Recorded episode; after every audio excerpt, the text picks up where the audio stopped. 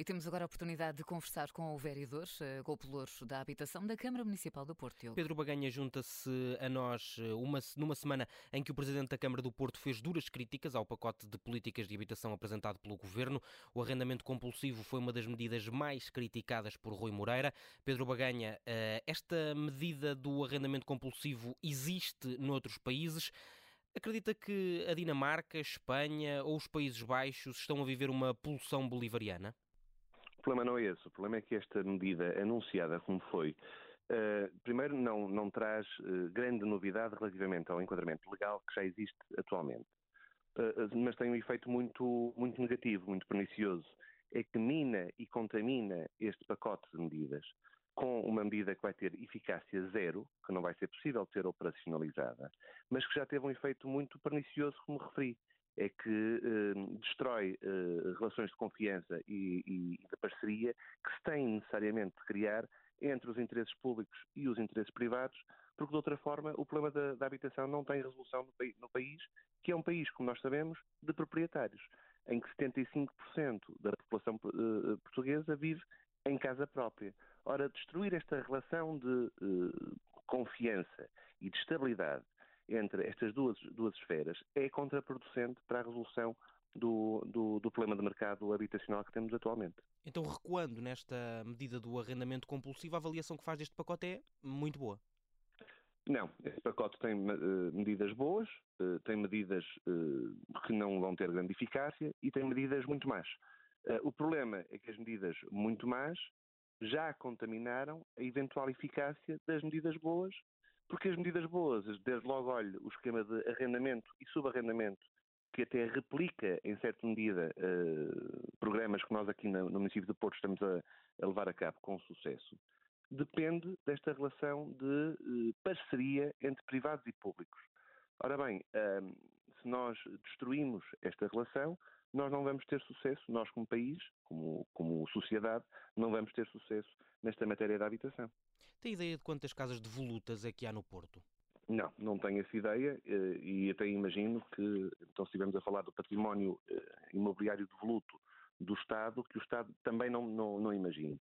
O que nós imaginamos no município do Porto, e sabemos é uh, conhecermos o nosso próprio património, porque fizemos esse levantamento, fizemos, fizemos o trabalho de casa, nós tivemos durante seis anos a fazer o, o, o, levantamento integral de todas as propriedades municipais e já determinamos, estamos neste momento nesse, nesse processo, de, de, de, distribuir pelas diversas, pelos diversos usos habitacionais, eh, habitação social ou habitação acessível, ehm, e estamos a, a reabilitá-lo. Portanto, o município de Porto fez esse trabalho de casa o Estado Central não o fez ainda, tanto quanto, quanto eu julgo saber. E, e quantas casas é que acham que vão conseguir eh, pôr no mercado de arrendamento uh, nos próximos tempos? Não sei o que é que são os próximos tempos, mas tivemos Sim, a falar... eu, eu, eu defini próximos tempos porque também não lhe sei dizer um, um, período.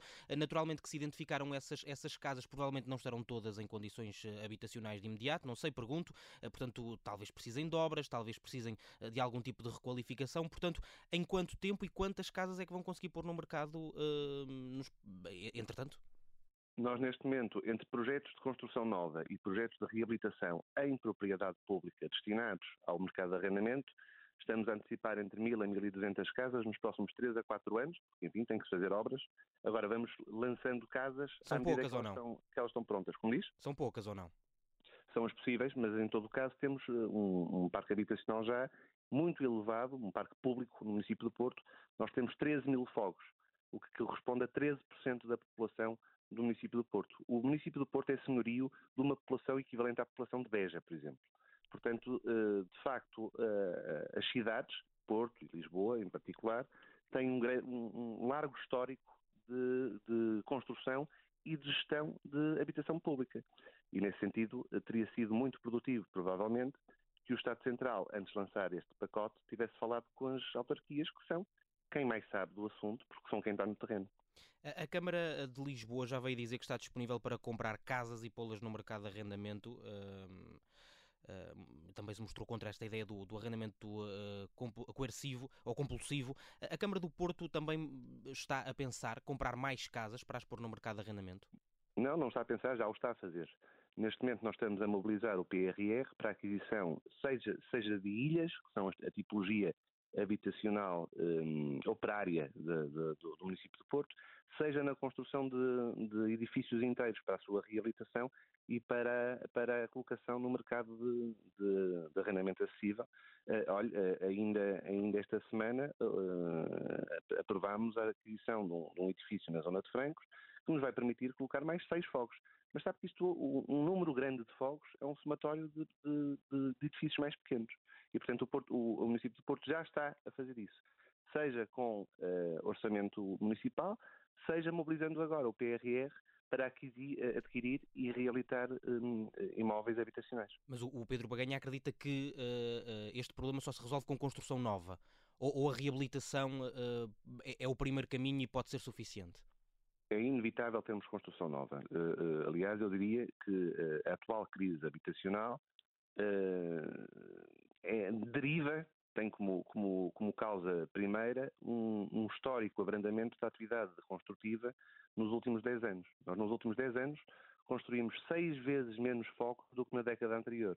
Ora, nós estamos a falar de uma matéria que depende de, uma, de, um, de um produto construído e imóvel, ele não se pode deslocar. Portanto, as casas que eu hoje não construir, amanhã vão fazer falta no, no, num determinado território. E esse processo, mesmo para terminar, eh, o processo de construção é muitas vezes também uh, criticado pelas autarquias pelas dificuldades que estão relacionadas com os licenciamentos, com as autorizações do Tribunal de Contas, com a demora na construção. Fernando Medina, por exemplo, queixou-se muito disso quando era Presidente da Câmara e, e, apontou essas razões para o facto de não ter conseguido colocar no mercado de arrendamento o número de casas que tinha, que tinha previsto. Acredita que nesse campo poder-se-ia fazer qualquer coisa também para acelerar este processo? Sim, eh, a questão do, não só dos licenciamentos, mas toda a teia burocrática que rodeia todos os programas públicos é, um, objetivamente, um entrave à eficácia desses mesmos, desses mesmos programas. O, o PRR, por exemplo, que tem pela primeira vez, e, e muito bem, saudamos essa, essa, esse facto, tem pela primeira vez uma dotação específica para, para a habitação, a verdade é que operacionalizar ou utilizar, se quisermos, eh, eh, investir esse, esse, esse dinheiro em habitação, é mais fácil fazer do uh, falar do que fazer. Porque hum, é de facto um labirinto burocrático em que muitas vezes as administrações, os particulares e as administrações, se vêm uh, para, conseguir, para conseguir levar a bom porto uh, os projetos que, que, que, enfim, que determinam e que, e que desejam e que, que ambicionam. Um, o, o, o, governo, com este pacote anunciado, já propõe um, uma simplificação do, do licenciamento.